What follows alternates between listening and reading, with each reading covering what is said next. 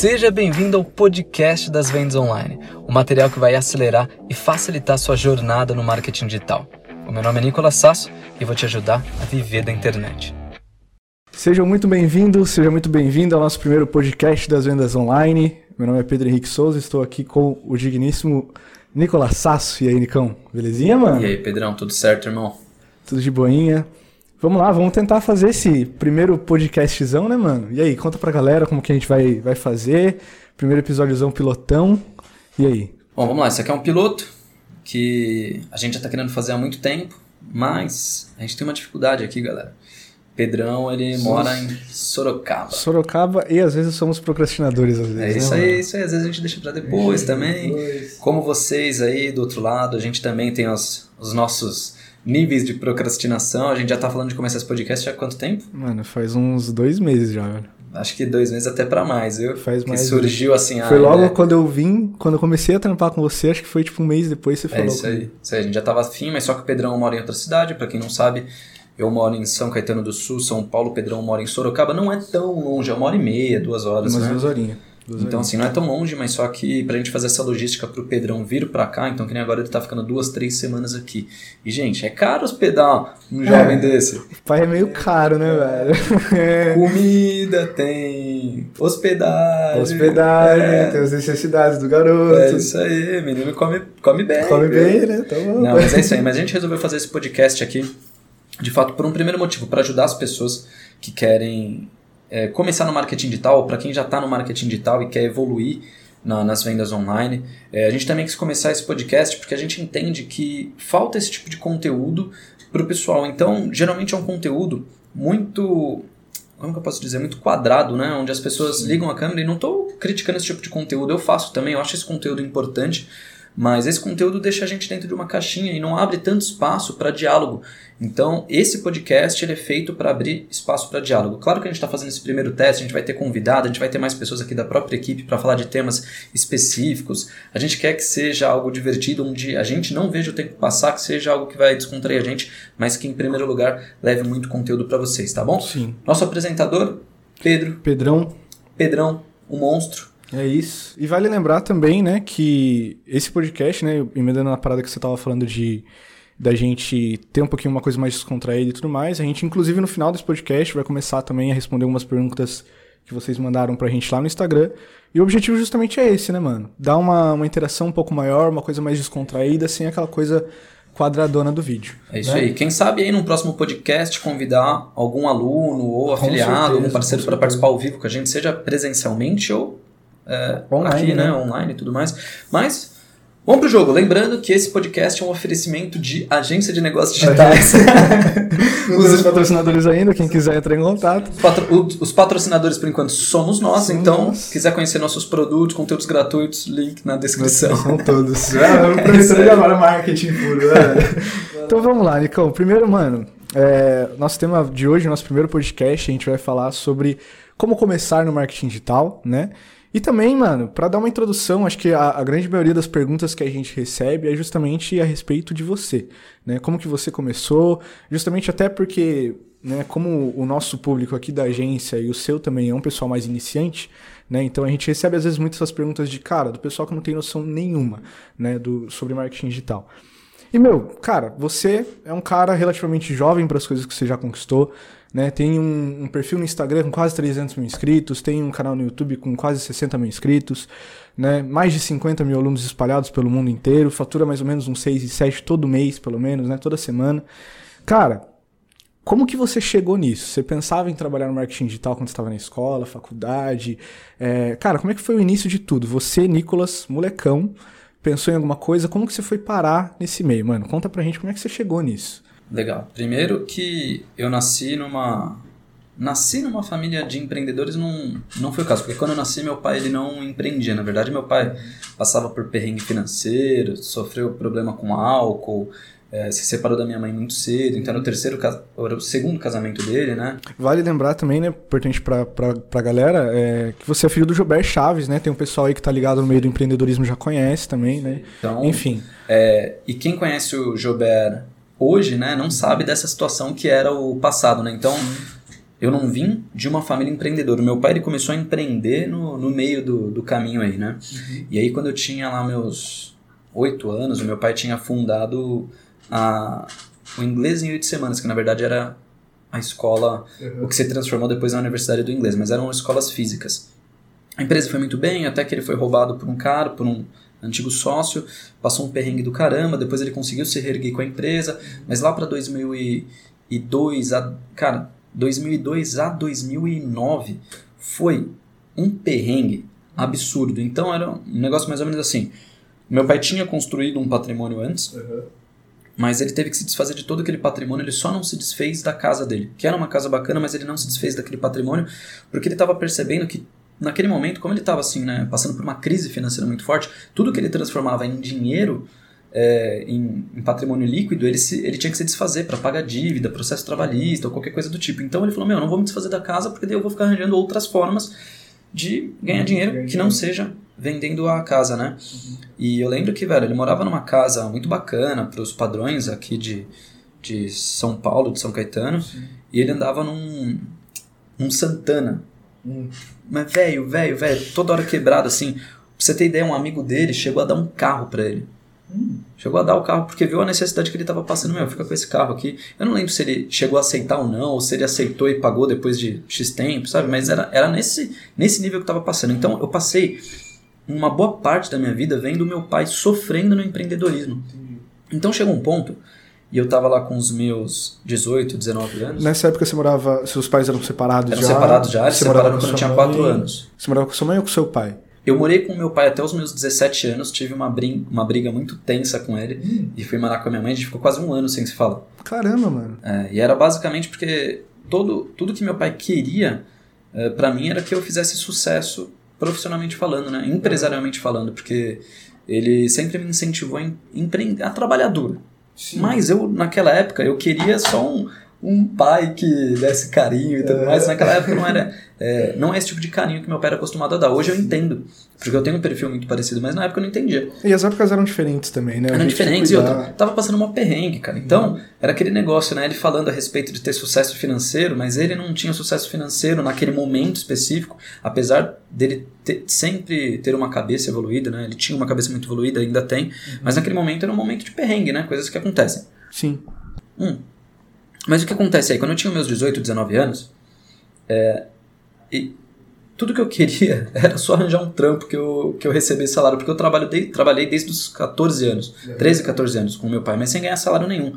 A vez que eu ganhei mais, eu ganhava 60 reais por mês. Então era um negócio Sim. simbólico, mas trabalhava desde os 14. Nessa época, seu pai trabalhava com. Tinha já, escola de inglês, tinha mas era física. Entendi. Eu gravava CD, que, era, que eram os materiais, então eu gravava CDs para uhum. a escola. E aí, cara, mas ganhava pouco. Aí, do nada, vai, quando eu tava com 18, 19, alguns amigos meus já começavam a trabalhar em empregos tradicionais, estavam ganhando seus 700, 800 reais, mil reais. E eu lá, sem ganhar nada, eu virei pro, pro meu pai e falei, meu, não, não aguento mais isso, cara. Uhum. Sempre essa, essa mesma é, esse, essa mesma bolha, né, onde as coisas não estão acontecendo. E meu pai falava, não, você tem que ter esperança, porque as coisas vão dar certo. Eu falava, meu, esperança é o caramba, eu já estava muito saturado, uhum. muito novo. Aí até que eu recebi uma proposta para trabalhar em uma revendedora da TIM, se eu não me engano, que vendia planos comerciais, né? Uhum. E era um cara da igreja lá que me chamou pra, pra trabalhar, e eu virei pro meu pai e falei, meu, tô indo. E ele falou, ele falou, quanto você vai ganhar lá? Eu falei, 600 reais vai ser meu salário. Uhum. Ele falou, mas meu, 600 reais é, é o seu salário aqui. Aí eu falei pra ele, mas lá eu vou receber. porque era o meu salário, mas eu não recebia, porque no, no, final ele pagava todas as contas, né? E no final do pagava as pessoas mais próximas. E eu não recebia. Quase nenhum mês eu recebia. E aí ele falou, pô, verdade, então vai lá. Daí eu fui. Nesse meio tempo ficou um atrito, porque meio que eu, eu pulei fora do barco e tal, e a gente acabou tendo uma briga séria. O motivo não foi esse, uhum. mas isso meio que deixou a relação estremecida e tal. A gente ficou um ano sem se falar. Nesse meio tempo, eu trabalhei lá na, nesse negócio da TIM. Uh, depois eu trabalhei. Você fazia o que lá na TIM? Ligava pra galera? Eu, na TIM eu era auxiliar de vendas. Hum. E lá, cara, eu comecei a perceber primeiro que eu não sabia nada do mundo. Hum. Porque eu não sabia o que era CNPJ, cara. Cheguei lá, é, nos contratos que o pessoal ia assinar, perguntava ah, qual é o CNPJ. Eu falei, caralho, mano, eu não sei o que é uhum. CNPJ. Aí fui entender na época o que era CNPJ, beleza. E, e lá eu percebi também o quanto o ser humano é meio, meio maldoso, cara. Depois eu estico mais essa história, mas só Sim. que É, no período que eu fiquei lá, eles estavam tendo uma crise meio interna, porque tinham acabado de colocar um gerente, um gerentão assim de vendas, que era o meu chefe, no meu departamento, eu era auxiliar deles. Colocaram um gerentão lá para acelerar a venda dos caras, mas esse gerentão ele era muito bom, mas ele era muito agressivo assim com os vendedores, né? Ele cobrava meta e os vendedores não queriam isso, queria ficar de boa. Uhum. O que, que esses vendedores fizeram? Eles seguraram as vendas, eles iam para um cliente, que era um negócio de rua mesmo. Você ia até o cliente na empresa, falava do plano que tinha, Sim. e aí o cliente falava, eu quero. E aí eles pegavam o pedido assinado do cliente, mas não entregava para a empresa. Uhum. Eles estavam segurando venda. E eu cheguei lá no meio desse furacão, falava, cara, o pessoal não vende aqui, falam que aquela mulher lá vende para caramba, ela não vende uhum. nada. E aí, e eles sempre em discussão com aquele gerente, sempre discussão, isso durou mais ou menos uns 45 dias, mandaram o gerente embora. Na hora que mandaram o gerente embora, no outro dia todos os vendedores vieram com pilhas de pedidos.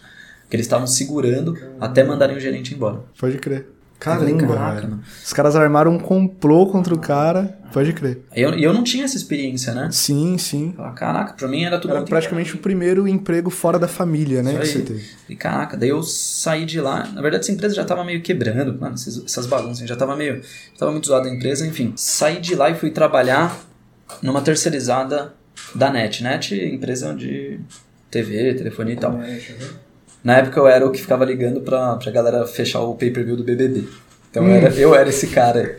Hoje, hoje tem pouco disso, né? Acho que a pessoa nem liga, mas eu, eu era esse cara. Aí trabalhei lá uns dois ou três meses. Detalhe, assim, né? O pessoal lá também ficou, ficou me enrolando pra eu assinar meu contrato. Eles falaram, não, semana que vem você assina o contrato. Eu trabalhando lá, semana que vem você assina, semana que vem você assina. Uhum. Enfim, não assinei o contrato. Mas beleza. Enquanto eu tava... Cheguei nessa empresa, também foi é uma experiência muito diferente, porque na outra empresa eu ficava dentro do escritório, lá eu ficava, meu, um monte de fileira com uma galera ligando, mas era uma sala assim com umas 15, 20 pessoas. E eu lembro que na hora que eu cheguei lá, todo mundo lendo livros, né? Uns uhum. lendo livros da, do cursinho da faculdade, outro da faculdade, outros lendo romances. Na época tava na época do Crepúsculo, né? Então tinha uma olhada que lia Crepúsculo. Uhum. E a galera ficava lá enquanto fazia. Porque a, a, ligação era automática, né? Tinha um sistema lá, começava a chamar, você falava com a pessoa, a pessoa desligava, você desligava, já ia para a próxima chamada, você mal tinha que clicar em nada. Na verdade, você tinha que só fazer um clique. Entre uma e outra, você uhum. fazia um clique. Ou seja, dava para dar uma vagabundeada ali. Pode crer. E o pessoal sempre lendo, né, nesse meio tempo. E eu comecei a falar, caraca, mano, tá todo mundo lendo aqui, eu não tinha o costume de ler. Uhum. E, e eu falei, meu, vou trazer alguma coisa para ler. No, no outro dia, eu fui para casa e falei, deixa eu procurar, o que, que eu tenho para ler? A única coisa que eu tinha era uma coleção de gibi da Turma da Mônica que eu tinha quando eu era criança. Eu falei, mano, quer saber, velho? É isso, isso, velho, eu já tinha meus 18, 19 anos. Eu vou levar isso. Se dane, nem, nem conheço direito a galera lá, se passar vergonha eu passei. Levei uma, uma pilha assim de gibi, uns 15, 20 gibis. Cara, no outro dia, a galera tava inteira assim. Só dava o grito: Nicolas, acabei aqui o do Cebolinha, me manda ah, da Mônica. E eu lá só jogando o gibi pra galera. A galera do nada tava todo mundo lendo gibi, velho. Nossa, Pô, criei moda lá no negócio, cara. Mas enfim, lá eu descobri um negócio, cara. Eu fui. Eu dei uma fuçada, eu não sabia quantas ligações a galera fazia. Uhum. E só tava lá fazendo meu trampo. Sei lá, dando o meu máximo, digamos assim, sim, na medida do possível, porque era um trampo muito. Mas sem se importar muito com a galera. Era um trampo né? muito. Muito é, mecânico, é, né, é, velho? Ah, enfim. Mas um dia eu consegui entrar no sistema, não sei como, pá, entrei, uhum. apareceu o ranking de ligações. Uhum. Eu era o que mais ligava com muita distância do segundo. Caramba, velho. Eu falei, caraca, mano, tem alguma coisa errada. Isso não é possível. Enfim, deu lá alguns dias, o pessoal falou que, que a gente podia passar uma semana em casa. Uhum. Aí todo mundo comemorou. Aí passou uma semana, ninguém ligou, eu liguei tá de volta. Oh, a gente já, já posso voltar a trabalhar? Não, a gente vai deixar mais uma semana tal. Uhum. Beleza, já comecei a ficar preocupado. Quando eu fui ver, a empresa tava falindo. E aí e eu não tinha assinado o meu contrato, cara. Trabalhei Nossa, lá uns três meses. Verdade. E aí eles me chamaram para uma reunião lá, cheguei na reunião, várias pessoas que trabalhavam comigo, todo mundo com uma cara de bunda tal, na hora, só cruzava com a galera, né? Sim, sim. Aí chegou na minha hora da reunião, o cara falou, ó, a empresa tá falindo, não tem dinheiro para pagar, mas eu te dou um cartão do bom aqui, que é o, Vale Transporte aqui de São Paulo. Uhum. Com coisa de 150 reais. Nossa, dava pra nada. Quase nada. Não, e eu nem ia pra São Paulo. É. Só ia pra trabalhar. Não vou mais trabalhar em São Paulo. E era uma rolê, eu tinha que acordar tipo 5 da manhã, pegava uma hora e meia, quase duas horas de trem, metrô, busão, para chegar lá, trabalhava, mesma coisa para voltar, então tipo, foi um trampo pesado. E aí, fiquei desempregado, depois me chamaram para trabalhar no estoque de uma distribuidora de autopeças. Hum. E aí, estocão pesado. A parte mais tranquila era a parte da contagem do, do estoque, mas e quando chegava pneu lá? Caramba. E chegava, vinha um caminhão inteiro. Trampozão pesado, mesmo. Pesado, e tinha que colocar nas costas, empilhar, depois contar, ver se estava certo. Meu, foi puxado. E aí, naquele momento que eu saí, as coisas começaram a melhorar na empresa do meu pai. Mas eu nem estava sabendo, a gente não estava conversando muito. Aí um dia ele ligou para minha mãe e falou assim: Meu, como que o Nicolas tá? Uhum. Ela falou: Tá bem, tal, acho que vocês deviam conversar, você tá com saudade dele, ele tá com saudade de você.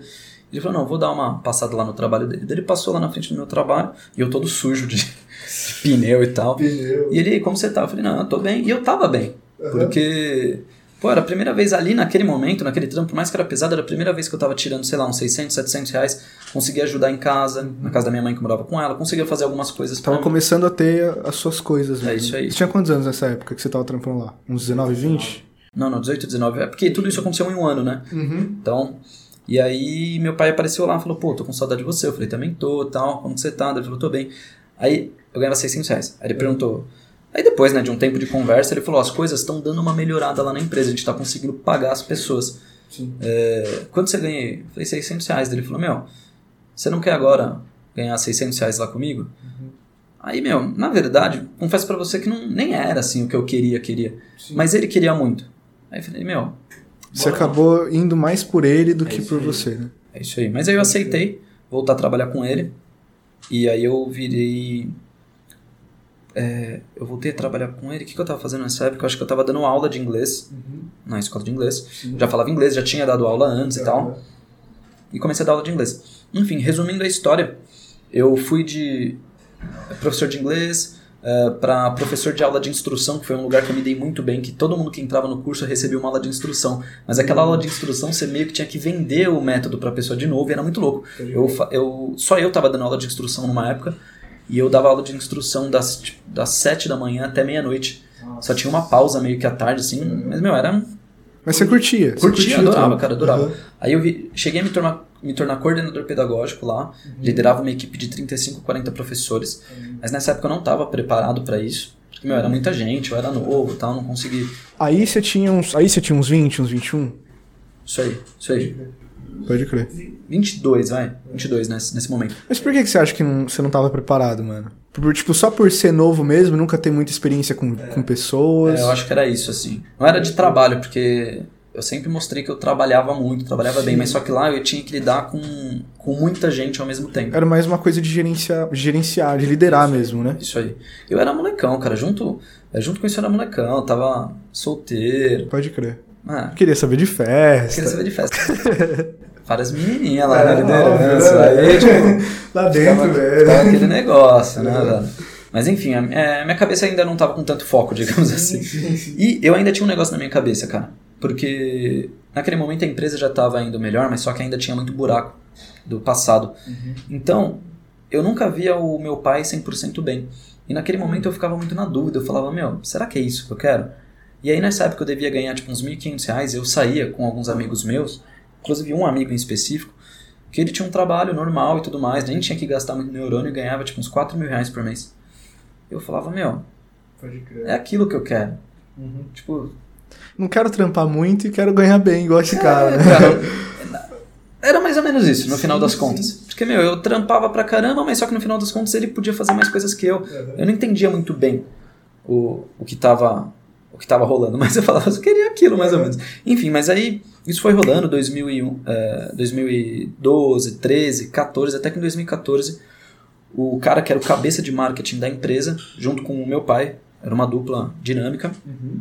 ele do dia para noite ele resolveu, resolveu sair da empresa.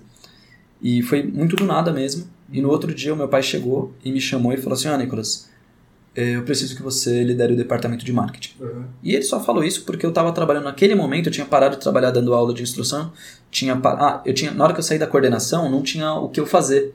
Uhum. E aí me colocaram é, como gerente de mídias sociais, velho.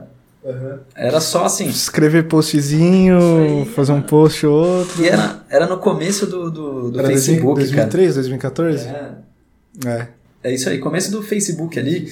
O que funcionava no Facebook era você pegar uma imagem motivacional, postava lá e já era, velho. Dava like. Época que o orgânico do Facebook funcionava é bem. Isso aí, isso aí. Era só isso que eu fazia, cara. Só isso. E aí, ah, eu participava de reuniões de marketing, principalmente com meu pai e essa outra pessoa que, que participava, e eles estavam elaborando copies, porque nessa hora a escola de inglês já era online, Sim. ou seja, já usavam estratégias Estratégia online de vendas. Digital, né? E aí eu participava da reunião escrevendo as copies, eles iam falando da copy, da carta de vendas, e eu ia escrevendo. Era isso que eu fazia ali. E aí na hora que esse cara saiu, eu, meu pai chegou e falou, ó, você vai cuidar dessa parte de marketing. Cara, essa hora aí eu tinha certeza absoluta que não ia funcionar. Ia fazer merda. Ia fazer merda. Eu falei, eu vou falir a empresa da minha família. Enfim, mas como não tinha como eu voltar atrás, eu tinha que fazer. Uhum.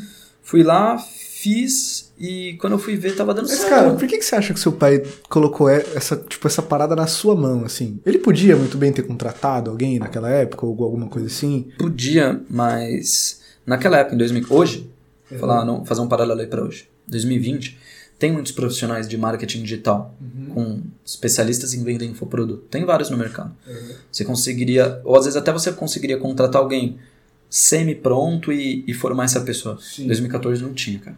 Uhum. Não tinha.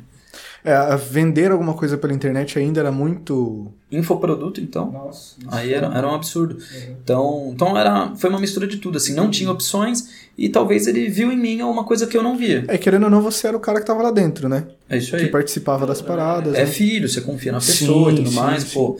Ou outra pessoa que tava que saiu do nada, então não vou correr o risco tal. Sim. Enfim.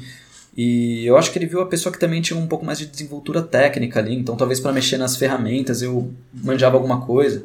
É, porque naquela época você era novão ainda, né? Era, eu tinha 24 anos. Então é. E 23 para 24. E aí, cara, comecei no, no, a gerenciar o departamento de marketing da empresa e, e as coisas começaram a dar certo, cara. Uhum. Eu consegui não só manter o que vinha acontecendo, como aumentar os resultados. Isso foi acontecendo em 2014, 2015. E, mano, qual que era seu trampo? Tipo, o que que, você, que que mudou? Porque antes você fazia, você era basicamente o cara que escrevia as copies, fazia uns postzinhos na rede social. E aí, o que que mudou? Tipo, qual que era a primeira coisa, assim, que você tinha que fazer? Basicamente, sua, sua rotina, assim, no dia a dia. Você lembra mais ou menos? Lembro, lembro. O, o que eu percebi, depois que eu saí da Universidade do Inglês, uhum. é, eles tiveram que contratar três pessoas para me substituir. Porque eu era uma agência de uma pessoa só.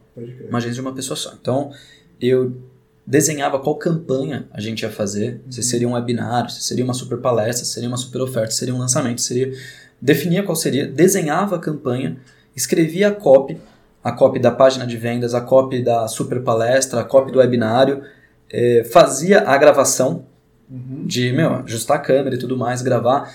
Era o cara do teleprompter, porque meu pai era o rosto uhum. da empresa na época, então era o cara do teleprompter. E, cara, ser o cara do teleprompter é uma merda, porque é, se você tem todas as ferramentas para um teleprompter, Sim. ainda fica mais tranquilo.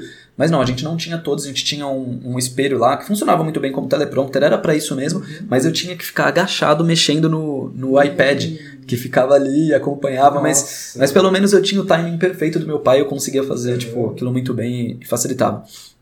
Aí depois eu editava o vídeo, tirava os erros e tudo mais, não uma edição completa que eu não manjo, mas manjava o básico ali de tirar os erros, dar uma dinâmica pro vídeo, às vezes colocar uma inserção de uma imagem, alguma coisa. Sim. Criava as páginas, a gente não tinha web designer, aí eu criava as páginas é, pôde ir lá, no, na época a gente usava o Optimize Express lá, de meu, criar do zero a página inteira, se era um webinário, configurar no Webinar Jam, que era a ferramenta que a gente usava, e fazer do zero, escrevia a cópia dos e-mails, disparava os e-mails, depois da campanha pegava todas as métricas. fazia tudo, tudo, tudo, velho. Tudo, tudo. Eu só não mexia na parte de tráfego. Então, a parte de tráfego a galera mandava os leads pra, pra dentro. Mas a página de captura eu que fazia, definia qual era o imã, é, definia qual imã estava funcionando bem ou não. Cara, era, era tudo. Pode crer. Então essa era a minha rotina no, no dia a dia. Foi isso durante 3, 4, 3 anos.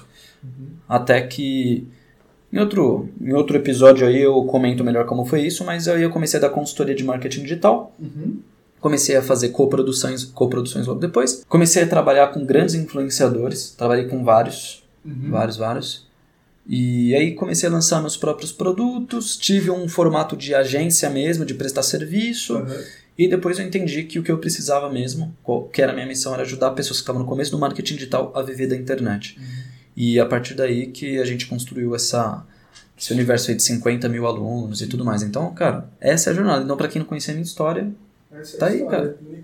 Acho que foi a primeira vez que eu contei assim, com bastante cara, detalhes. É até engraçado, porque, tipo, uma, uma pergunta que o pessoal geralmente pergunta bastante, e até é uma pergunta mesmo que dá para você responder, né?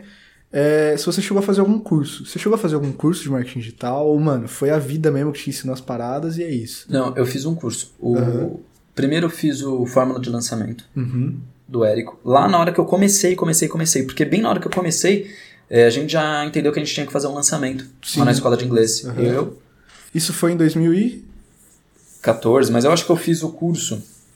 Foi uma das primeiras turmas do Érico, né? É, uma das primeiras. Cara, não era nem nada a ver com o que é hoje. O que é hoje. Nada, nada, nada, nada, nada. mas, mas eu fiz o Fórmula. Sim.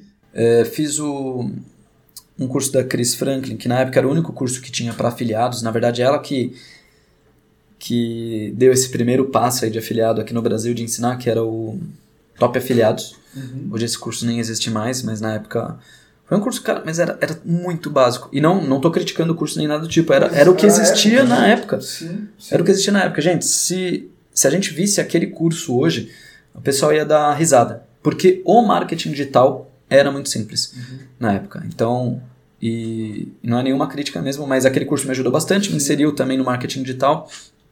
E foi isso, cara. Fiz esses dois cursos assim naquele momento. Depois, é claro, fiz outros cursos, mas só que eram cursos mais específicos. Fiz muito curso da, da gringa, do pessoal de uhum. fora mesmo, mas eram cursos mais específicos. Às vezes, alguma coisa para melhorar algum aspecto da copy. Já fiz cursos mais técnicos, por exemplo, para aprender a, a mexer melhor na Infusionsoft, que era a ferramenta de e-mail marketing que eu usava antes. Mas era coisa bem específica, bem técnica mesmo, né? Mas só que a maioria das coisas que eu aprendi foi na prática mesmo. Mas quando você entrou nesses cursos, você já tinha meio que uma, uma breve noção de como eram as paradas por viver, né? Por, tipo, tinha, por tinha, tinha, tinha. Não, muitos cursos que eu comprei, eu olhei e falei, meu, uhum. já foi, já aprendi isso sim, fazendo sim. aqui. Então, tiveram vários. Mas é porque eu tive um ambiente de teste, digamos assim, muito completo, cara. Porque era a experiência pura, na necessidade, todos os dias. E eu falei tudo que eu fazia. Então, na, quando você faz aquilo durante todos os dias, durante muito tempo chega uma hora que você fica Sim. bom na parada, velho. Fica bom em todos os aspectos. Sim. Então, é, não, não porque eu tinha algo de diferente, não. Uhum. É que eu tive a sorte, digamos assim, de dessa oportunidade cair no meu colo. E de ter um ambiente onde você conseguia aplicar toda hora, uhum. né? É isso aí. E, mano, tipo, até, é, né, entrando, né, pra, trazendo até um pouco pra, pra realidade da galera, né? Que assim, eu até, até percebo que você sempre fala que a, a melhor coisa para você fazer quando você está estudando marketing digital é você estudar e aplicar logo em seguida, uhum. né? Justamente para você ter esse, esse, esse contato, né? As pessoas talvez elas não tenham essa mesma, não oportunidade, mas eu acho que elas não teriam esse, meio, esse mesmo meio que você teve para poder é, fazer as aplicações ali tudo, tudo mesmo na hora, né? Uhum. O que, que você falaria para alguém que tipo tá estudando marketing digital, é, não tem muito essa oportunidade de, de estar no meio, né? Mas, meu, ela quer criar meio que ali um ambiente, assim, meio que é, simular um ambiente onde ela consiga aplicar as coisas toda hora. Né? Como que você, o que, que você falaria pra uma pessoa, meu, eu quero aprender marketing digital, mas, cara, eu não consigo ter, eu não trabalho numa agência de marketing digital. Como é que eu faço para aprender isso? Cara, hoje é muito mais fácil do que era em 2014. Uhum. Porque em 2014, ou você trabalhava numa empresa que vivia aquilo, que foi o meu caso, ou você estava lascado, cara. Era curso e tudo mais, ou você ia encontrar um expert para lançar aquele expert.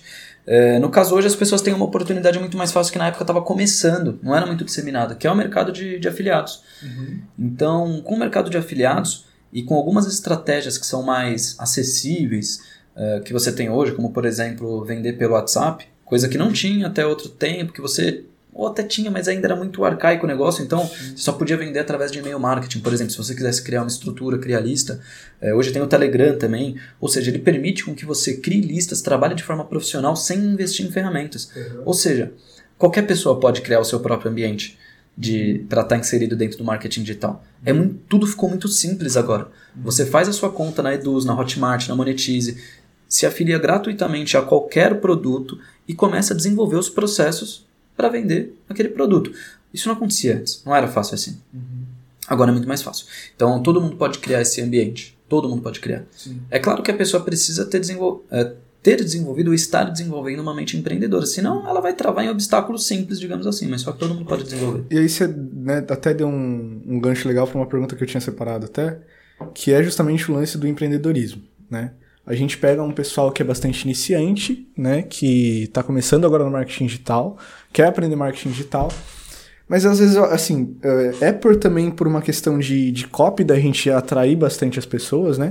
Mas a gente atrai muitas pessoas que é, entram pelo, pelo movimento do dinheiro, do ganhar dinheiro fácil, uhum. né? Do ganhar dinheiro rápido e tudo mais, né? E às vezes elas esquecem que o marketing digital, querendo ou não, quando você trabalha sozinho, você aplica as estratégias, é um meio de empreendedorismo, né? O que, que você acha dessa, dessa parada, assim, de, das pessoas, dos iniciantes do marketing digital, eles não entenderem sobre o lance do empreendedorismo? Você acha que às vezes o marketing digital ele é uma coisa tipo só separada para quem já é empreendedor, já conhece sobre empreendedorismo ou não? Qualquer pessoa pode desenvolver essa habilidade? É, o que, que você acha a respeito dessa parada de empreendedorismo, marketing digital e pessoas que estão começando? Aí a gente vai um pouco pro, pro comportamento do ser humano. Uhum. A gente pode falar que é o brasileiro, mas, cara, é o ser humano no geral, isso aí vai ser todo mundo. Talvez uh, por um sonho, por a gente ver isso acontecendo em filmes, onde uh, por algum motivo a pessoa acha uma maleta de dinheiro e aí o filme se desenrola naquilo. É. A gente tem esse sonho de no outro dia acordar com muito dinheiro na conta, tá é, resolvido, tá com todos os nossos problemas resolvidos. Ganhar na Mega Sena. Ganhar na Mega Sena, isso aí. Então eu acho que o ser humano ele tem esse sonho. Uhum. E o marketing digital, de certa forma, talvez até por um, por um tipo de comunicação que o pessoal do marketing digital muitas vezes faz de forma errada, ou às vezes é por uma própria percepção do cliente lá do outro lado, pensando o seguinte, pô, marketing digital, vender pela internet deve ser fácil. Uhum. E eles acabam colocando na cabeça dele, os alunos, os potenciais clientes, os clientes, uhum. às vezes acabam colocando na cabeça dele que marketing digital é dinheiro fácil. Não porque é dinheiro fácil, mas porque ele tem tanta vontade de que seja dinheiro fácil, uhum. que mesmo que numa carta de vendas você fale assim, você tem que estudar, você tem que aplicar, uhum é um negócio como qualquer outro. Ele ignora tudo e. Dinheiro fácil, da noite para o dia, milagre. é tudo isso que a pessoa vê. Muitas vezes acontece isso, talvez por causa dessa programação. E claro que algumas pessoas usam essa programação das pessoas a seu favor de forma errada. Então a pessoa vai lá e fala que é dinheiro fácil, fala que é da noite para o dia e fala tudo isso. Mas, uh, no geral, uh, tem mais pessoas boas do que pessoas ruins. Assim, não estou falando de, de qualidade de, de ensino, qualidade de estratégias, mas estou é. dizendo do, do, coração mesmo. Hoje em dia até mudou muito, né? A gente vê muito mais pessoas não falando tanto sobre a respeito disso, né? De dinheiro fácil, tanto pelas plataformas que deram uma, uma, uma segurada na galera que fazia esse tipo de, de comentário, né? É, mas... E, mas, mas é isso mesmo. Então, assim, ó, a, o marketing digital ele é uma a forma de empreendedorismo mais democrática que existe, pelo menos na minha opinião. Você não precisa alugar uma sala no shopping, não precisa contratar um recepcionista, um estoquista, não precisa comprar estoque, eh, não precisa de licenças e alvarás para você funcionar, não tem nenhuma barreira de idade, sexo, experiência, nem nada do tipo. Ele é muito democrático. Uhum. É, talvez isso também faça as pessoas confundirem achando que é dinheiro fácil.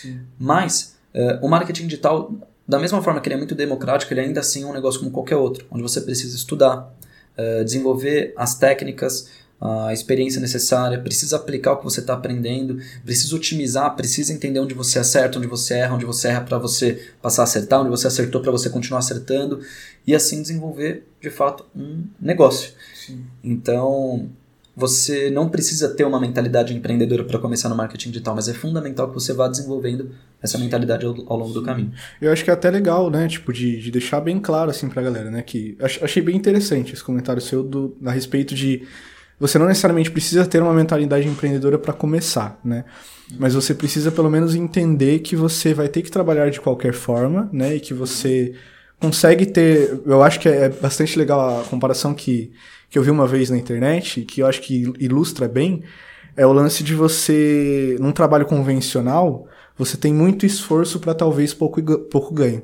né? E no marketing digital talvez você tenha o ganho proporcional ao seu esforço. Legal, legal. Muito legal você falar isso. É, outra coisa que também confunde o pessoal, esse é um ponto muito legal, que o marketing digital, ele vende essa ideia da, da liberdade de tempo, né? E você uhum. trabalhar de onde quiser, então você não vai mais precisar bater o ponto, não vai, vai poder trabalhar o horário que você quiser. Aí o que, que a pessoa faz, né? Vou começar a trabalhar com marketing digital, que é a primeira coisa que o desgraçado faz. Acordar duas horas da, duas tarde. Horas da tarde. E, cara, Não é isso. Não, velho. Não é isso, velho. É, é- isso é você desenvolvendo uma mentalidade de vagabundo. De vagabundo e preguiçoso, né, velho? O negócio é, é você. É claro que o marketing digital te dá a oportunidade de, em alguns momentos, você acordar a hora que você quiser. Sim. Então, muitas vezes a gente está aqui trabalhando até meia-noite, chegando em casa praticamente uma hora da manhã, e aí no outro dia, pô, beleza, vou acordar às nove horas. Cara, eu acho que é tipo, é. É meio complicado, eu acho que, tipo, a gente só falar disso. Eu digo a gente porque a gente, eu e você, a gente vive isso, né? Mas, tipo, a gente, né, e tentando exemplificar de uma forma mais, mais geral, as pessoas elas têm a mentalidade treinada de um trabalhador normal, né? Aquela coisa de escola que a gente já conhece, que um monte de gente ouve falar a respeito daquelas coisas de motivacionais e tudo mais, né? Mas existe um outro, uma outra forma, eu acho que essa é a forma mais legal de você trabalhar, é quando você entende que você tá fazendo alguma coisa pelo seu propósito e que, tipo, é, meu, esse daqui é meu trabalho, não é só meu trabalho, mas é minha vida, e, cara, eu tô fazendo pra isso, né? E parece que quando você muda essa chave na sua cabeça de que, mano, eu não vou ir trabalhar, porque ir trabalhar é chato, né? Eu vou ir lá fazer a parada que eu tenho que fazer, porque isso é legal pra mim, agrega pra mim, né? Você tira essa mentalidade de, ah, vou começar a trabalhar tal hora, vou começar a trabalhar tal hora, e você começa a ter a parada de, mano, eu vou fazer isso aqui porque isso aqui é legal. Da mesma forma que, mano, você acorda no final de semana e você tá afim de comer um churrasco, tá ligado? Porque hoje tem jogo. É, você também acorda e, meu, vou trabalhar porque eu tenho que fazer isso, é da hora, tá E ligado? as pessoas também têm que entender que não são todos os aspectos do dia a dia de, de quando você faz o que você ama, não são todos os aspectos do dia a dia que são agradáveis. Exatamente. É claro que, pô, eu faço o que eu amo, mas só que nem todo dia eu tô animado. Mesmo pra fazer o que eu amo. Mano, pra gravar mesmo, velho. É, cara, não é. Pô, gente, pra montar essa estrutura aqui, gravar é chato. Bom rolê, cara. é chato. bom rolê. É claro que na hora que você vê o resultado final disso, a gente comemora, a gente fica feliz, a gente tira uma onda aqui. É só que no meio do caminho tem várias, vários aspectos pequenos que você não curte. Então, se você não tá pensando nisso que o Pedrão falou, no sentido de, pô, eu tô indo por algo maior, eu tô indo por alguma coisa que me move, por algum propósito, por uma missão, fica mais complicado mesmo. E eu entendo as pessoas que, porra, odeiam o trabalho tradicional, Sim, porque é uma certeza, bosta mesmo, velho. É uma bosta. Não, e assim, a própria, o próprio, né, voltando naquela parada do ensino, né?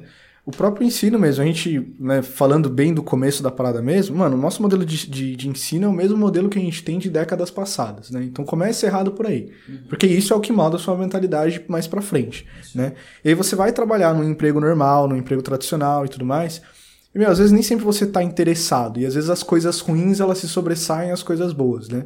E nem sempre aquilo é o seu propósito e tudo mais. Então, né, eu acho que é interessante a gente tentar pelo menos passar isso e que e pelo menos que fique de forma clara, de alguma forma para as pessoas, que o lance de você empreender, ele é legal, né? Beleza, você tem que ter uma mentalidade empreendedora. Marketing digital também é empreendedorismo, né? É você ter o seu negócio, é você se preocupar, não é dinheiro fácil, você não vai ser funcionário do produtor se você for um afiliado, né? Todas essas coisas, mas também é um lance de você encontrar um propósito para sua vida, né? Perfeito. Muitas vezes o propósito tá. Às vezes pode estar no dinheiro. Porque, pô, eu Sim, quero sim. dar uma qualidade de vida melhor para minha família. Então você precisa do dinheiro para isso. Às vezes o seu propósito tá na sua liberdade de tempo, porque você quer mais tempo, seja para ficar com a sua família ou para curtir com você mesmo, viajar. E, velho, às vezes o propósito ele pode até ser um pouco mais egoísta, digamos assim, porque você quer mostrar para as outras pessoas que você é capaz. Então, é, só precisa ter algo maior do, que, o- a- as tarefas. Exatamente. Exatamente. Pedrão, vamos responder algumas perguntas que me mandaram? Vamos. Vamos que depois eu tenho algumas outras perguntas pra fazer pra você aqui. Fechou. Lembrando que, se você ainda não me segue no Instagram, arroba Nicolassasso, lá tem conteúdo pra caramba. Inclusive, o pessoal lá tá até... Todo mundo que entra... Eu recebi, uma mensagem assim, olha aqui, que pessoa ousada. O cara comprou o curso, tinha acabado de comprar o curso. E começou a entrar no Instagram. Ele falou: Caraca, quanto conteúdo gratuito que tem aqui. Eu falei: Não, da hora. Ele falou: Pô, se eu soubesse que tinha tanto conteúdo gratuito Não assim, eu nem tinha comprado. Esse Safado, irmão. Mas Certo. realmente. Tem muito conteúdo. É claro que dentro do curso é muito mais conteúdo, é muito mais é, alinhado, congruente, com começo, meio e fim. Mas já vou falando um negócio, velho. Se você tá sem grana aí pra entrar nos cursos, dá uma navegada lá, faz uma maratona lá no meu Instagram, no meu YouTube. E, cara, entra no meu canal do Telegram, que é gratuito, faz uma maratona lá e faz seu show, irmão. Você vai ter mais conteúdo lá do que em muito curso pago. Sim. E não tô falando na, na, na maldade, não, né, galera? Não, com Que é real. Vamos lá. Ô, caramba. Lembrando que Nicão pediu pra, pra galera mandar as perguntas em áudio no Instagram. E aí a gente vai botar o áudiozinho da galera aqui pra gente ter essa interação com vocês. Então, se vocês tiverem dúvidas, mandem tanto no, no direct do Nicão como no YouTube ou em qualquer plataforma que a gente sempre tá, tá analisando e pegando as melhores perguntas lá. E só pergunta na boa, né, mano? Só pergunta top, velho. A galera tá muito alinhada lá no meu Instagram. Então essa pergunta aqui é da Luana Lima. Vamos ver aqui. Fala, Nicão, beleza? Eu me chamo Luana Lima, eu tenho 22 anos e a minha pergunta é o seguinte: depois que a gente já cria um valor no orgânico, quais são as três principais estruturas que a gente precisa deixar top para a gente ter sucesso no mercado com o tráfego pago? Legal. Primeiro, um, um ponto importante aqui para a gente falar ela tinha me mandado uma mensagem anterior, não sei nem que dia que agora sumiu aqui, uhum. mas falando que ela já tinha acabado de fazer os primeiros 1.300 reais dela. Que da hora. E que tava super agradecida e tal. Esse tipo de mensagem é da hora, né? É muito bom. Mas ela perguntou basicamente quais são as primeiras coisas que você tem que fazer no tráfego pago, principalmente depois que você já deu aquela dominada no orgânico, digamos assim. Então ela já fez R$ 1.300 no orgânico, ou seja, dá para vender no orgânico. Sim. Mas agora ela quer escala, ela quer ir para o tráfego pago. E a primeira coisa importante que você tem que entender quando você está trabalhando com tráfego pago é que quando você está no começo, você pode sim correr risco de tomar bloqueios que eu já estou falando isso logo de cara? Porque eu tenho recebido muita mensagem de seguidores, de alunos, que falam, pô, comecei no tráfego pago, bloqueou meu perfil, bloqueou minha conta de anúncio e tudo mais. Isso tem sido cada vez mais normal acontecer, porque tem muita gente indo pro para o marketing digital, uhum. trabalhando de forma errada, seja por maldade, seja por falta de experiência. O Facebook não sabe quem está fazendo por maldade. Quando eu falo maldade é spam e tudo mais também não sabe quem é iniciante. Porque no começo parece que é tudo igual. Porque um cara que está fazendo spam, ele vai criando várias e várias contas novas. Um iniciante, ele cria uma conta nova porque ele é iniciante. E aí, o que acontece? Se o Facebook ele identifica que você está tendo um comportamento mais agressivo do que o normal, ele vai lá e já bloqueia sua conta. Por exemplo, se você está levando direto para uma página de vendas, seus anúncios direto para uma página de vendas e você acabou de criar sua conta, ele pode te dar um bloqueio, mesmo que você não esteja fazendo nada errado. Então, Primeira coisa importante, tomar cuidado, entender quais são as políticas de privacidade do Facebook ou da plataforma que você estiver usando para você jogar o jogo corretamente. O Facebook é uma empresa e você paga para ele. Ele não, não quer o seu mal nem nada do tipo. Mas o Facebook, qualquer plataforma, qualquer rede social vai sempre colocar o, a experiência do usuário em primeiro lugar. Então todas as políticas são para proteger o usuário final. Então, se de alguma forma você estiver prejudicando ou fazendo um anúncio que seja muito clickbait, um anúncio mentiroso, um anúncio que seja com muita cara de anúncio, porque o Facebook não quer que o, o Facebook fique parecendo uma, uma feira do rolo ali. Ele quer que, que tudo dê uma experiência bacana. Então, a primeira coisa, entender as políticas de privacidade para você tomar cuidado com bloqueios. Nicão, entrando numa pergunta rapidinho antes de você terminar de, de prosseguir, falando aí sobre bloqueio. Você acha que é, o nicho, determinado, dependendo do nicho, tem mais chance de tomar bloqueio ou não? Qualquer tipo de iniciante ele tem chance de tomar bloqueio e tudo mais? O nicho influencia no bloco do, do Facebook o, ou não? O nicho influencia uhum. por causa das políticas de privacidade. Então, tem algumas coisas que você não pode fazer. Primeiro, você não pode falar nada de cunho sexual. Uhum. E assim, é... então pensa, não é que você não pode falar nada. Você não pode falar de putaria. Sim, mas... nada explícito. É, mas só que às vezes você vai falar a respeito de melhorar o relacionamento entre, entre marido e esposa Sim. e você não está fazendo nada explícito, mas só que você navega numa água ali uhum. que o robô do Facebook não entende muito bem, ele vai lá e te bloqueia, mas você nem estava falando nada explícito, Sim. beleza? Você não pode falar a respeito, fazer promessas milagrosas de emagrecimento. Uhum. É, perca 10 quilos em 8 semanas. Você não pode fazer isso.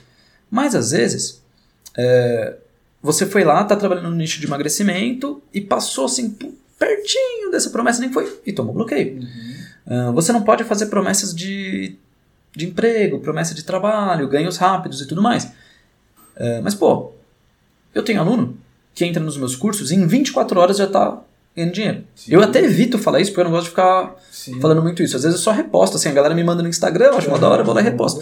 Mas eu não posso falar isso. Eu não posso nem usar isso num anúncio. Ah, o meu aluno me mandou Fiz venda em menos de 24 horas, em 3 dias, em uma semana. Eu nem posso falar isso, porque é uma promessa de ganhos rápidos. Por mais que eu esteja falando só de algo que aconteceu, eu não posso falar isso. Então, você tem que tomar todos esses cuidados. Então, alguns nichos, sim, você tem mais chance de tomar bloqueio porque ele fica muito no limite ali da política de privacidade. Nicho de emagrecimento, de ganhar dinheiro, uh, de, de cunho mais sexual. E, cara, querendo ou não, são os big nichos, né? Sim. Mas tem que tomar cuidado com todos, mas só que, por exemplo, se você está falando a respeito de como aprender a fazer crochê, cara, difícil você tomar um. Porra, você tomar um bloqueio, um bloqueio em crochê, velho. É, então, assim, então tem sim, o nicho influencia, mas, cara, dá sempre para você tomar bloqueio. Legal, legal. É, vamos lá. Então, três pontos aqui para para você seguir. Eu vou dividir esses três pontos, e não três pontos, e sim três etapas para você tá top aí no seu, nos seus, uh, nas suas campanhas de tráfego pago. A primeira coisa, foca em construir público em transformar público frio em público morno. Como que você vai fazer isso? Distribuindo conteúdo, seja você produtor ou afiliado. Se você for produtor, você vai pegar os seus próprios conteúdos e vai distribuir esses conteúdos. Como que você vai fazer isso? Com vídeos de até dois minutos, com artigos e tudo mais. Se você, vai, se você for afiliado é, e você for afiliado à autoridade, você pode sim usar os, os seus próprios vídeos. Agora, se você for afiliado árbitro, por exemplo, você se certifique que o produtor disponibiliza esse tipo de vídeo. Se ele não disponibilizar, você pode criar artigos e tudo mais. Isso que eu falo, não é dinheiro da noite para o dia, tem trabalho. Sim. Não é fácil. Por que, que você vai distribuir é, conteúdo? Porque você não tem verba, ninguém tem verba para impactar 200 milhões de brasileiros. Então, qual é a coisa mais inteligente a se fazer? Impactar quem disse sim para que tem essa dor que você soluciona, que quer essa transformação e tudo mais. Então, primeiro você distribui conteúdo gratuito a respeito daquele tema. Quem engajar com aquele conteúdo, por exemplo, assistir 75% do vídeo ou clicar naquele artigo, você vai marcar com um pixel, vai criar um público entendendo que aquelas pessoas são mais suscetíveis a comprar de você. E aí o seu próximo passo, a próxima etapa é você distribuir, agora não é distribuir, você fazer anúncios levando para uh, conteúdos gratuitos, mas que exigem cadastro. Então, um e-book, uma masterclass, uma planilha e tudo mais, onde você vai mandar a pessoa para uma página de captura, ela vai ter que deixar o nome e e-mail, ou ela vai ter que entrar, clicar para entrar no canal do Telegram, ela vai ter que clicar para entrar numa lista de transmissão no grupo do WhatsApp. Agora você está distribuindo conteúdo gratuito para aquelas pessoas que já tinham levantado a mão. Mas agora é um conteúdo gratuito que existe cadastro. Agora a pessoa entrou na sua lista e agora a terceira etapa e aí falando de tráfego pago, tá? Porque paralelamente você vai fazer campanhas ali de e-mail ou no Telegram para aquelas pessoas. Sim. Mas se a pessoa já está dentro da sua lista, agora você pode começar a fazer um remarketing aí sim mais agressivo, levando direto para a página de vendas para aquelas pessoas que estão dentro da sua lista. Então essas, essas três etapas aí já vão fazer com que você esteja indo no caminho mais seguro e lucrativo. Claro que tem outras coisas para você fazer. Lookalike, de público que comprou, do público que está na sua lista, mas essa, esses três caminhos vão te colocar numa rota muito segura e lucrativa. Isso aí. Só fazendo um comentário, você falou de criar conteúdo, né? Pessoal, de distribuir conteúdo para a galera através do tráfego pago, o pessoal geralmente pergunta bastante, Nicolas, como que a gente faz para criar conteúdo? Só um comentário rapidão, né? Galera, é, criação de conteúdo vai depender muito do seu nicho, né? Então, pô, tô no nicho de emagrecimento. É, como que eu sei que tipo de conteúdo que eu crio para emagrecimento? Meu, procura as maiores dores do pessoal que, vai, que talvez vá comprar o seu produto, né? Cara, não tenho nenhuma rede social, não consigo perguntar para os meus prospectos como que eu vou, é, que dúvida que eles têm. Meu, procura em vídeo de outras pessoas, procura em artigo de outras pessoas. A criação de conteúdo, ela, via de regra, ela sempre vai ser a partir das dores das pessoas que você está interessado em vender. Então, esse tipo de conteúdo que o Nicolas acabou de falar, de, por exemplo, você distribuir conteúdo gratuito através do tráfego pago, é, essa criação de conteúdo ela sempre vai partir a partir das dores da pessoa que você quer vender e tudo mais. Então, se usar isso aí como base, já dá para você saber que tipo de tema, que tipo de pergunta que você tem que fazer para criar conteúdo. E tem alguns produtores também, falando de afiliado, que disponibilizam conteúdo, né? A gente é um deles, né? Nicão disponibiliza bem aí os, os conteúdos pra galera usar no tráfego pago. Fechou? Tem mais uma pergunta aí, mano? Ou se tem. Talvez a gente nem consiga responder todos aqui, mas eu vou, agora eu vou, eu vou ser mais dinâmico nas respostas aqui, porque. Beleza, eu tenho só uma última pergunta para você também, então depois que a gente terminar essa daí já. Fechou. Então vamos ver aqui. Pergunta do Cauã. Peraí. E aí, Nicolas, tudo bom? Eu sou Cauã, aqui de São José dos Campos, São Paulo. É, então, a minha pergunta é tipo assim: eu quero mudar pro nicho de futebol, porque é minha paixão, eu quero ser jogador de futebol, quero começar a gravar vídeos de treinos e tudo mais. Mas é, eu não sei como eu posso monetizar isso de alguma forma. É, qual produto eu devo vender, se eu devo criar algum produto, fazer e-book de receitas, não sei. É, eu estou em dúvida ainda com isso. Você pode me dar uma visão mais ampla sobre esse assunto? Como que eu posso monetizar? É, esse novo estilo de vídeo que eu vou começar a fazer, entendeu? Pro, pro nicho de futebol. Legal, aqui vem uma coisa interessante, então, o Cauã, ele quer começar a criar vídeos falando a respeito de futebol, ele não foi muito específico em que tipo de conteúdo ele vai criar. Sim. Se era uma pegada tipo Desimpedidos, com desafios, se era uma pegada de falando a respeito de futebol, como se fosse o Futirinhas, que, uhum. que traz notícias de futebol, é, ou se é um conteúdo mais técnico ensinando as pessoas a jogar bola de fato. Eu não acho que é esse conteúdo tão técnico que ele vai criar nos vídeos. É, mas, enfim, independente do que você for fazer ali, você, a primeira coisa, eu vou dar uma resposta aqui em aberto, tá? A primeira coisa que você tem que fazer é tentar descobrir o que, que as pessoas que já estão atuando no nicho que você trabalha estão vendendo. O que, que eles conseguem vender? Pelo que as outras pessoas respeitam eles quando eles vão vender. Agora, falando de experiência própria, eu já participei dando consultoria para um projeto de, de futebol e, cara, era uma pessoa muito conhecida do mercado, ele estava ensinando as pessoas a executar um movimento, a bater falta. Hum. E não vendeu bem. Porque era um produto muito específico, na qual as pessoas achavam que para você aprender a bater falta, cara, você tem que estar do lado da pessoa, você tem que estar vendo, você tem que estar fazendo, não vou aprender com curso online. Então não, não foi. Não vendeu bem. Então, eu acredito que quando você consegue criar uma audiência de pessoas. Vamos pensar assim, um canal tipo Desimpedidos, Desafios, e tem vários, tem o Banheiristas, tem, o, tem vários. Eu acredito que esse tipo de pessoa consegue vender qualquer tipo de produto que possa ter a ver com e-books falando a respeito de emagrecimento, porque eles de fato estão se exercitando, com e-books que falem a respeito de como criar um canal uh, de futebol, com e-book. Ah, você pode vender produtos, uh, por exemplo, que ensina você a se dar bem no cartola, pode vender produtos de trade esportivo. Cara, então, trade esportivo é muito bom, muito é bom mesmo. Então, assim, é, eu acredito que não tem um produto específico que uma pessoa que fale de futebol vai vender. Um produto específico de futebol, mas só que tem vários outros produtos que você pode divulgar, que você pode trabalhar. Mas faz aquele exercício que eu falei de olhar para as pessoas que você se inspira nesse nicho e ver o que, que eles estão fazendo lá. Vamos para mais uma pergunta aqui do pessoal? Dá uma... Bora, bora, bora. Fala, Nicolas, tudo bem? Eu me chamo David Hudson Turic, sou de Palmeira, Paraná. É, eu gostaria de saber o que, que você acha das redes alternativas de tráfego pago na internet além do Facebook Ads e do Google Ads ser alguma das outras plataformas que existe aí, vale a pena tentar alguma coisa ou vale mais a pena ir no tradicional que tem mais resultado? Vamos lá. o WhatsApp tá bombando. Tá bombando. Os caras tão loucos. é, muito boa pergunta. Então, eu acredito que para quem está no começo, vale mais a pena você ir para as mídias mais tradicionais, Facebook que, e Instagram, que é o mesmo gerenciador, talvez o Google. Eu recomendo até você começar pelo próprio Facebook. Eu acho, eu acho mais prático e o Facebook ele, é, ele te dá mais experiência para você testar outras mídias. Mas depois que você fez os seus testes, no Facebook, aí depois no Google, no YouTube, eu acredito que você deva sim procurar outras mídias, por que não? E aí você, a gente pode estar tá falando de Taboola e Outbrain, que são uh, anúncios que parecem mais artigos nativos ali no site, ele meio que fica misturado. Uhum. É, cara, tem até é, anúncio para você fazer em site adulto. Que, velho, é um outro universo, eu nunca fiz, mas... Muito paralelo, por sinal. É um negócio meio doido aí, eu nunca fiz, mas eu estudei para entender que tipo de anúncio dá pra fazer lá e tudo mais. Uhum. E, cara, só bizarrice. Assim. Mas vende, vende. Inclusive essa galera que vende produto de nicho adulto, os caras vendem pra caramba, velho. E eu, e eu não entendo a lógica, velho. Eu fico tentando entender. O cara tá lá no site adulto, né?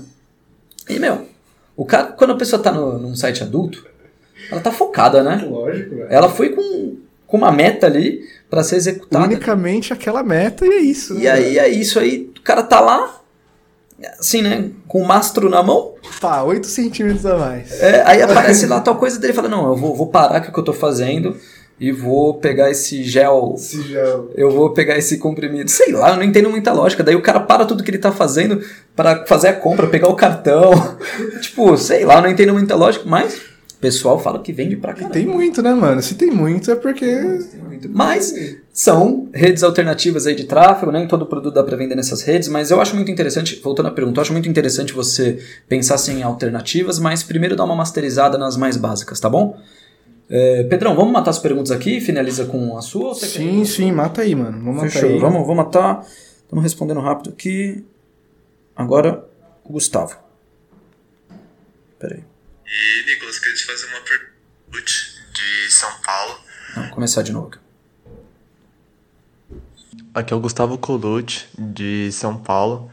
E, Nicolas, queria te fazer uma pergunta que, cara, eu tô meio perdido. Questão é o seguinte: tenho dois experts que querem fazer o um lançamento, tá? Dois experts que procuraram que quer fazer o um lançamento. Porém, eu sou afiliado e até hoje eu não vendi nada. Porém, eles me veem como autoridade e querem que eu faça esse tempo junto com eles. Qual é o melhor caminho para mim que não tenho nenhum conhecimento sobre o lançamento? Qual curso você indicaria ou como você indicaria para mim começar e iniciar e fazer um lançamento? Legal, hein? Cara, primeiro só o marketing digital para fazer uma pessoa que nunca teve, nunca resultado, resultado, virar autoridade, né? Mas isso que é legal, né? É, a ser autoridade é, não é algo prático, é uma percepção, né? Sim. Então, Você passa a autoridade, né? Isso aí. Eu tava dando um exemplo aqui pra galera, né? Como se tornar autoridade em 15 segundos. Imagina o seguinte: chega, a gente chega aqui numa roda, Aí eu vou apresentar algumas pessoas. Você acabou de chegar aqui. Pedrão chegou de Sorocaba. Aí eu tô aqui com quatro amigos. Então aqui, todo mundo com roupa normal. Uhum. Aí eu viro e falo assim, ó. Esse aqui é o João. Esse aqui é o Guilherme. Esse é o Dr. Flávio. E esse é o é, Pedro. Quem, nesse sentido... Quem você vai achar que é mais autoridade? O doutor, óbvio. Doutor, né? E você nem sabe mais nada, tipo, do cara. Então, é, a autoridade é uma, só uma questão de percepção. Então, provavelmente o que acontece com o Gustavo aqui, que a gente estava que mandou a pergunta, provavelmente ele fala a respeito de marketing digital, Sim. conversa com as pessoas, posta a respeito disso. Tem conhecimento sobre. Cria conteúdo. Nunca teve resultado, mas ele fala a respeito disso. Então já fica uma dica aqui, galera. Se você falar a respeito de determinado assunto, você pode se tornar autoridade mesmo antes de você ser, de fato, autoridade. E acontece que duas pessoas querem fazer projeto com ele, querem que ele lance o cara, mas ele nunca teve resultado para ele. O que, que ele faz agora? Cara, o que eu fiz lá em 2014, eu não tinha resultado e jogaram uma bomba no meu colo. O que eu fiz foi estudar como se não houvesse amanhã e aplicar como se não houvesse amanhã. Agora é hora de do Gustavo é a oportunidade que ele tem. É isso aí. Talvez agora se afiliar a um produto só para colocar umas campanhas no ar, fazer alguns testes. É, eu não sei que nicho que são esses, esses dois experts, mas, meu, se afiliar alguns produtos ali do mesmo nicho e começa, cara, investe um dinheiro em tráfego pago, faz uma campanhazinha para você entender, entender mais a respeito daquela campanha. E, cara, tem um curso meu, LCO, Inclusive ele está de vagas semi-fechadas, né? Semi-fechadas. É, qualquer coisa você chama a minha equipe lá e fala assim, meu, é, Gustavo, para você lá eu ensino a fazer vários lançamentos. Chama alguém da minha equipe lá e fala assim, ah, deixa eu... Me passa o link do LCO aí e vamos ver se a galera disponibiliza. Inclusive, mano, é até legal esse, esse tipo de pergunta dele que eu consigo até dar um, um exemplo prático vivido por mim.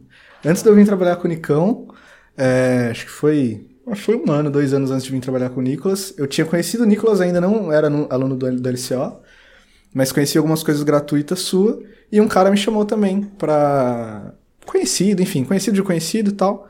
Precisava lançar um produto de.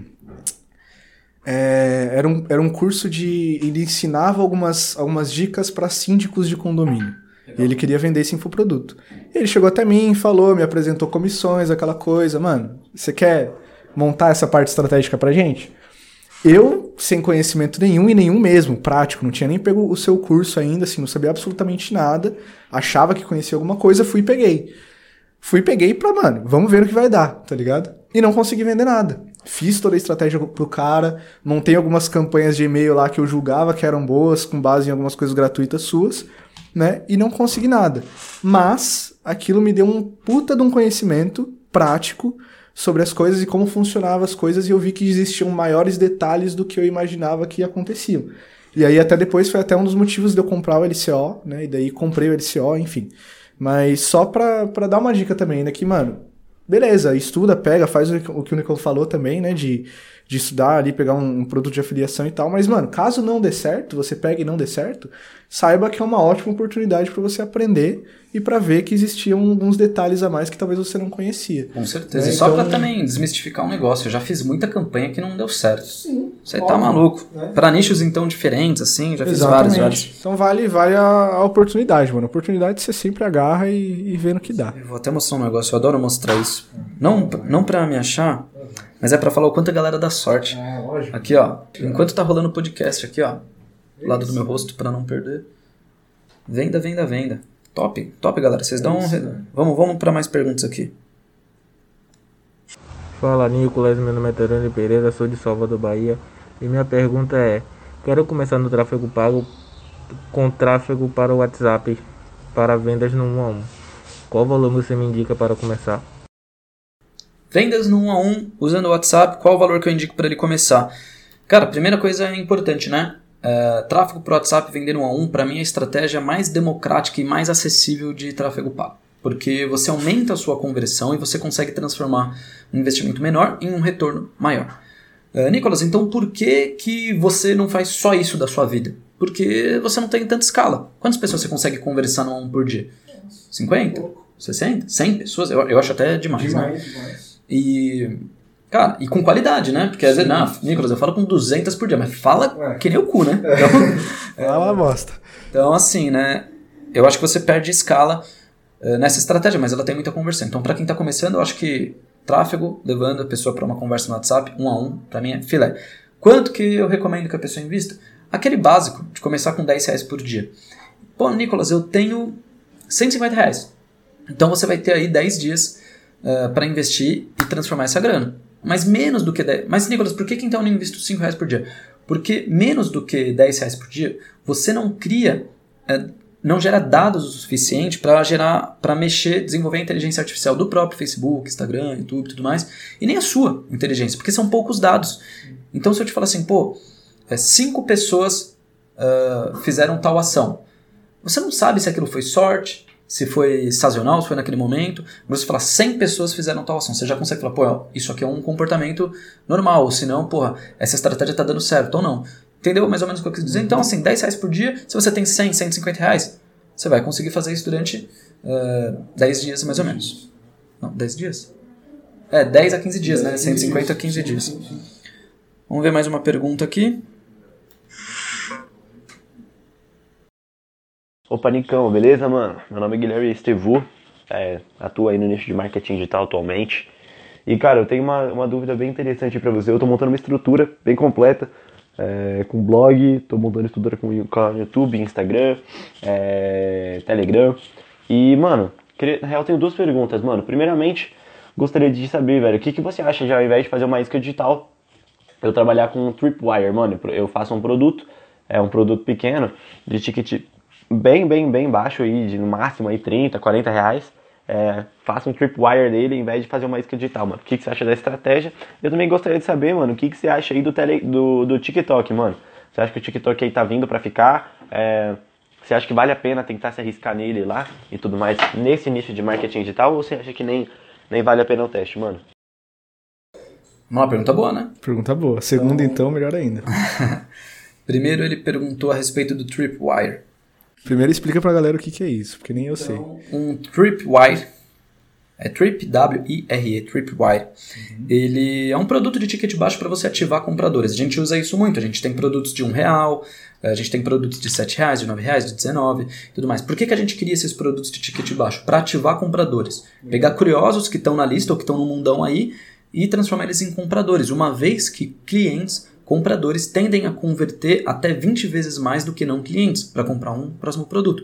Então é muito interessante você ter lista de cliente. Por isso que, ah, Nicolas, eu estou fazendo uma campanha aqui, mas eu estou no 0 a 0. Fiz 100 vendas e estou no 0 a 0. Cara, beleza, irmão, você está com 100 clientes. Sim. Então é muito bom, muito importante isso. Então eu gosto muito da estratégia de Tripwire. A gente usa bastante, mas essa é uma estratégia um pouco sensível porque você precisa vender na hora. Aquele seu primeiro produto ele precisa ser bom, porque a pessoa pagou por aquilo.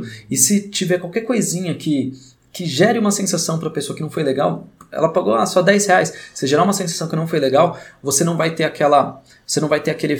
Não vai ativar aquele gatilho de reciprocidade na pessoa, que você entregou algo para ela de graça e ela gostou. Não, dessa vez ela pagou. Então você precisa de fato agradar e entregar algo prático para ela. Uma coisa importante para você usar num Tripwire é que seja um produto de de é, estudo e aplicação rápida, é prática, porque senão ela não continua a sua jornada de compra. Sim. Você já tem algum outro produto para vender para a pessoa. Se for um produto que ela demora três meses para aplicar, você vai perder a pessoa aí no meio do caminho.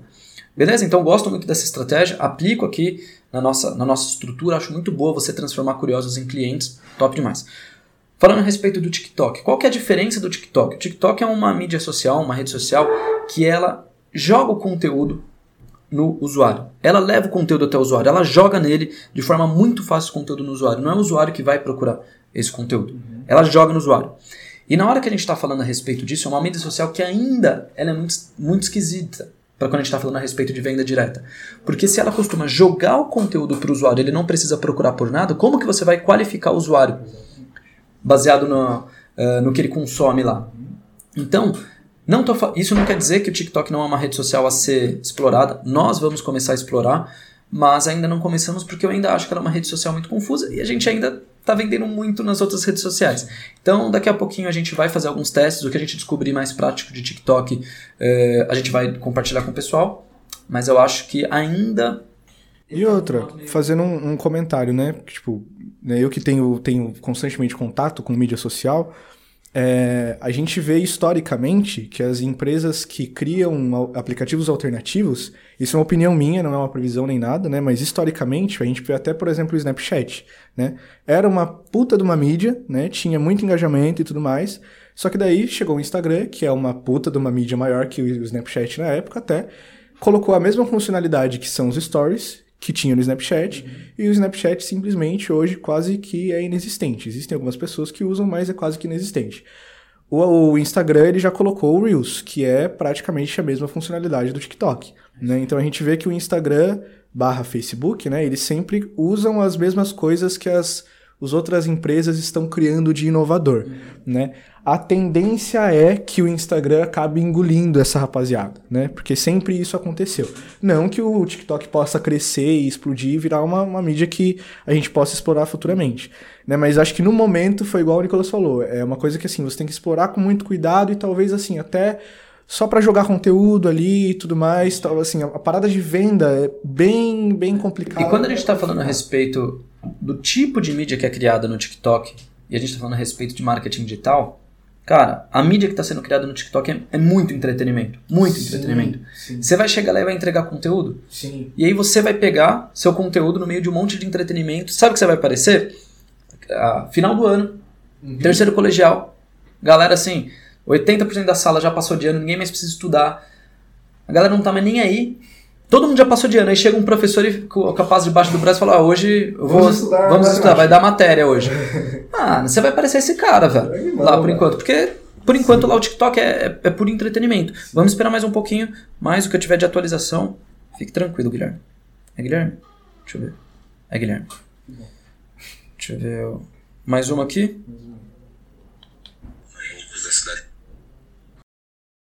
Fala Nicolás, meu nome é Anderson, eu sou de Pernambuco, da cidade de Tamandaré. E a minha dúvida é que eu tenho um perfil pessoal no Instagram, queria saber se tinha como eu ter resultados tendo dois perfis, um pessoal e o outro para trabalho. Ou se eu tenho que fazer todos os dois em um só. Ele está falando a respeito dos perfis, se ele usa. Cria outro, usa o mesmo. Olha, cara, minha resposta padrão para isso: CPF contra de CPF. Sim. Então é melhor que você seja um ser humano.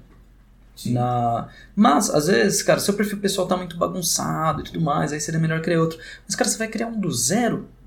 Do zero? Às vezes tem pessoas do seu círculo social que poderiam comprar baseado na sua indicação. Uhum. E, meu, e às vezes a pessoa ela faz isso não por uma questão estratégica, mas por medo ou por vergonha das pessoas que ela já conhece. Sim. E aí minha pergunta é, se você vai all in ou você vai só a meia bomba do marketing digital? Uhum. Você vai com tudo ou você vai mais ou menos? Porque se você for mais ou menos, a chance de dar errado é grande. Então, assim, a minha recomendação é que ela acaba sendo, vai no seu perfil pessoal, cara. Dá uma resetada, apaga as fotos lá com cachaça, apaga as fotos lá que, que não agregam para você e começa a tratar o seu perfil pessoal como um perfil profissional. Um negócio que eu falo muito para quem quer viver do marketing digital é que é o seguinte, cara, o seu perfil do Instagram ele vai virar ferramenta de trabalho.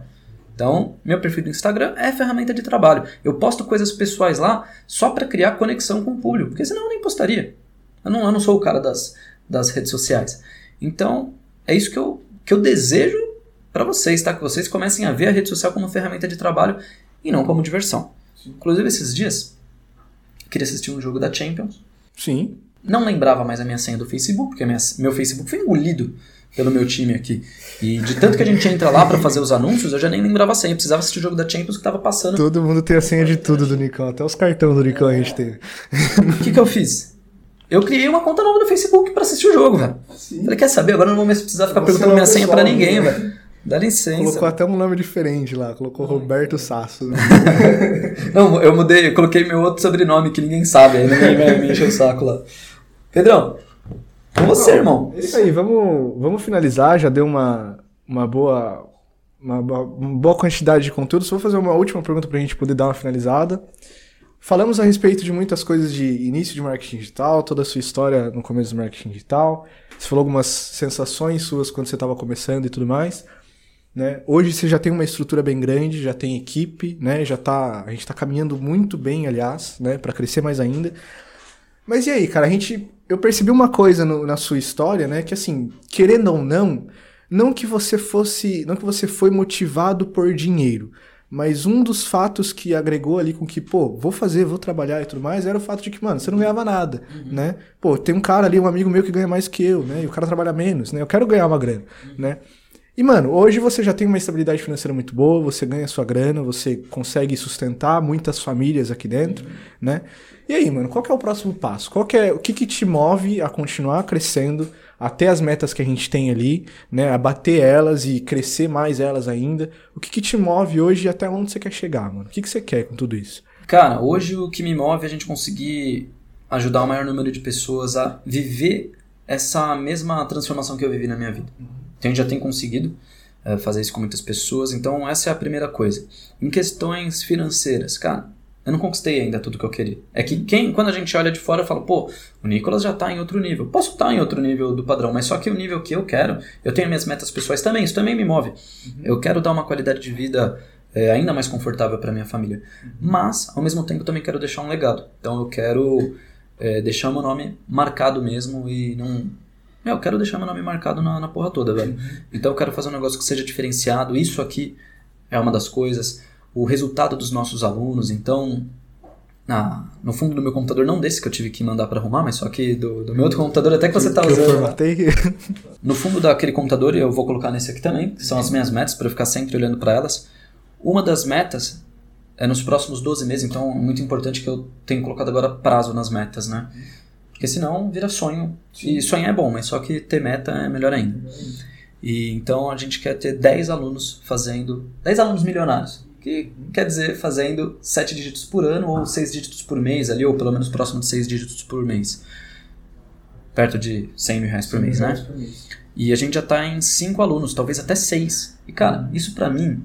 Se me per se perguntasse isso pro Nicolas lá de 2014, ele ia mandar você é merda, ia falar que você tá viajando. Se perguntasse pro Nicolas de 2016, começou a dar consultoria, ele ia falar, cara, você é louco. Cara, e hoje as coisas estão acontecendo, né? Então, eu agora eu, eu quero ter sonhos mais ousados. Porque se o Nicolas de 2014 ou de 2016 nem imaginava isso, imagina o Nicolas de hoje. O Nicolas de hoje não consegue imaginar o que o Nicolas daqui 5 anos vai fazer. Então, assim, uma parte eu transformo em meta, mas outras eu deixo em aberto, porque eu sei que se eu estiver trabalhando duro, as coisas vão acontecer de fato. Então, eu quero ter uma quantidade de alunos que para que para comportar, se a gente tivesse que comportar, fazer um evento com todos os alunos, teria que ser dentro do Maracanã. Não esse Maracanã de agora, que cabe só umas 80 mil pessoas, mas aquele Maracanã raiz, que era, meu, nego sentado no colo um do outro, 120 mil pessoas. E querendo ou não, a gente já tá com. A gente fala 50 mil alunos para arredondar, mas só que a gente já tá lá com 60, 70 mil alunos. Então essa é uma meta mais alcançável, mais fácil de alcançar. É, eu quero ter a melhor equipe de suporte do país. Então eu não tenho isso hoje, mas só que eu quero ter uma equipe de suporte 24 horas. Eu quero que todas as respostas sejam dadas de forma muito rápida. A gente está cada vez melhorando. É, não só o suporte para alunos, mas também suporte para afiliados. Eu quero. é, pô, eu quero comprar um carro conversível, velho. Quero ter- Famosa Mercedesona conversível. É isso aí. E para comprar um carro conversível tem que ser. É uma grana. É uma grana, e tem que ser o meu terceiro carro, porque eu preciso ter o meu carro, né?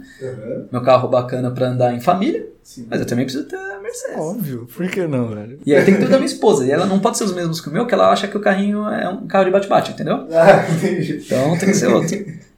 E cara, a gente tem, a gente tem várias, a gente tem várias metas ousadas. Então pra gente conquistar tudo isso, a gente precisa trabalhar muito duro. Então eu sou motivado também em construir a melhor equipe aqui, a gente, sou motivado em ter os melhores alunos, em conquistar os meus objetivos. O próximo passo, cara, é... vai ser bruto. Vai ser bruto. Vamos para esses, é, vamos focar nessas pequenas metas, mas só que a gente vai chegar num negócio louco, ah, e batendo as nossas metas, vai a equipe toda para Cancún. Óbvio, né, velho? Eu tô louco pra essa viagem zona. As né? metas aí financeiras pra ir pra. Cancún. Mas é isso aí, galera. Tem mais alguma coisa pra falar, mano? Só isso mesmo? Esse aqui é um episódio piloto do nosso podcast. É, se você gostou, me deixa saber, seja nos comentários aqui embaixo, não sei onde você está vendo. Se você estiver vendo em qualquer plataforma que não dá para você comentar, vai lá no meu Instagram e fala assim, Nicolas, curtiu o podcast? É, dá esse feedback pra gente, porque se você de fato curtiu esse conteúdo, saiba que esse é só o começo, esse é o piloto, né? Nossa, a gente é- ainda tá despreparado, digamos assim, Demais. mas a gente ainda quer criar coisas incríveis para vocês. Obrigado por ter assistido até aqui, obrigado Pedrão. É nóis, mano. Tamo junto, fazer várias coisas ainda. Galera, espero que vocês tenham gostado. Se vocês gostaram, se estiverem vendo no YouTube, dá like, compartilha com a galera. Se estiverem em algum lugar no Instagram, no Spotify, enfim, não sei ainda quais as plataformas que a gente vai colocar isso, mas vamos tentar colocar nas máximas possíveis. Mas o feedback de vocês é muito importante. Continue mandando perguntas pra gente, dúvidas e tudo mais. A gente sempre utiliza essas perguntas como material pra gente criar conteúdo. E, cara, acho que é só, né? Ele vai ter links na descrição aqui, dependendo de onde você estiver vendo. Dá uma olhadinha nos links. Ô, Nicolas, quero algum material gratuito, um curso. Já vamos deixar os links aqui, daí a gente já facilita. Não vou nem falar qual link, porque daí a gente já deixa o que tá disponível aí pra galera. O máximo possível. E é isso, galera. Meu nome é Pedro Henrique Souza. Estou aqui com o Nicolas Sasso. E muito obrigado. É nóis. Valeu.